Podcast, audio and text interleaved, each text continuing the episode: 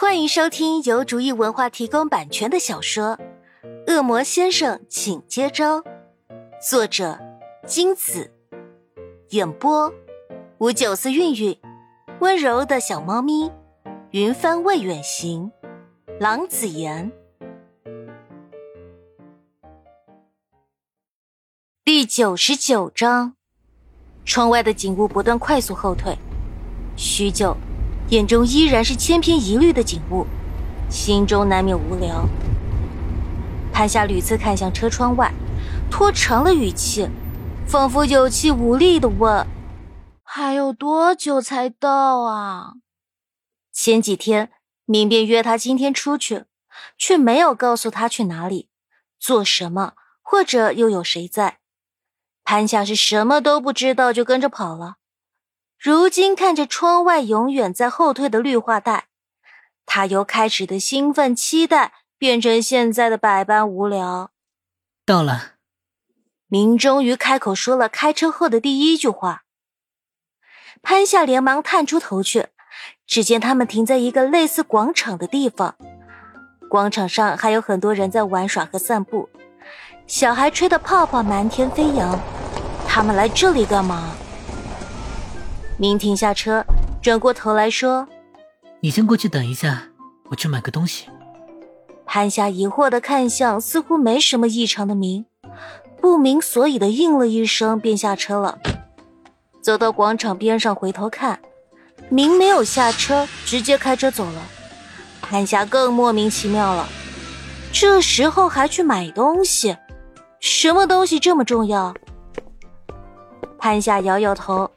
转身走向广场，一边走一边四处随意张望，看着周围的人那么悠闲的在玩耍，潘夏心情也不由得受到感染，变得轻松起来。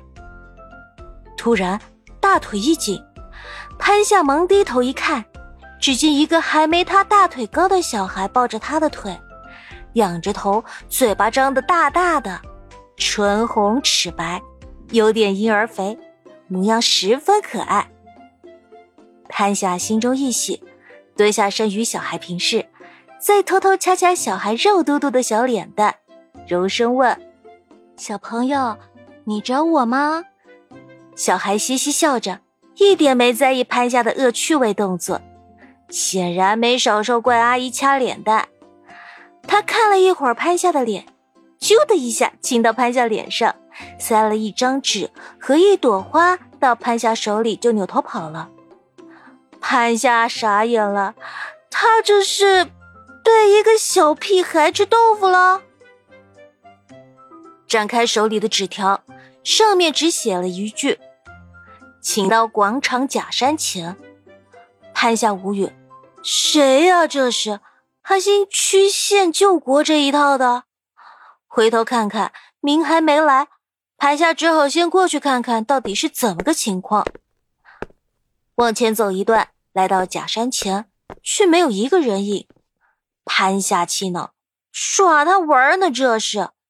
眼睛一扫，发现假山山洞里放着一朵百合和一张纸条。潘夏上前取了下来，一看，就是类似的语句：“请到儿童碰碰车处。”如此这般来回跑了好几趟，潘夏手里已经抱着一捧各色鲜花，兜里更是一打的纸条。潘夏现在已经不想去猜到底是明还是其他人的恶作剧，他只想找出那个混账，然后给他来一拳。他在这个不算大的广场里转悠了好半天了，好吗？快累死了，好吗？要玩地下党游戏也不带这么折腾的呀！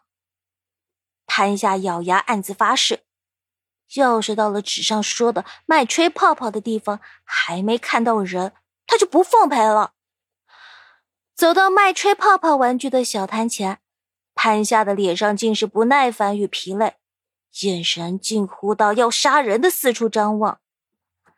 潘夏气得正要把怀里的花狠狠砸在地上，结果一阵风吹来，带来一大片泡泡。数量惊人的泡泡通通拥到潘夏面前，围在了他的身边。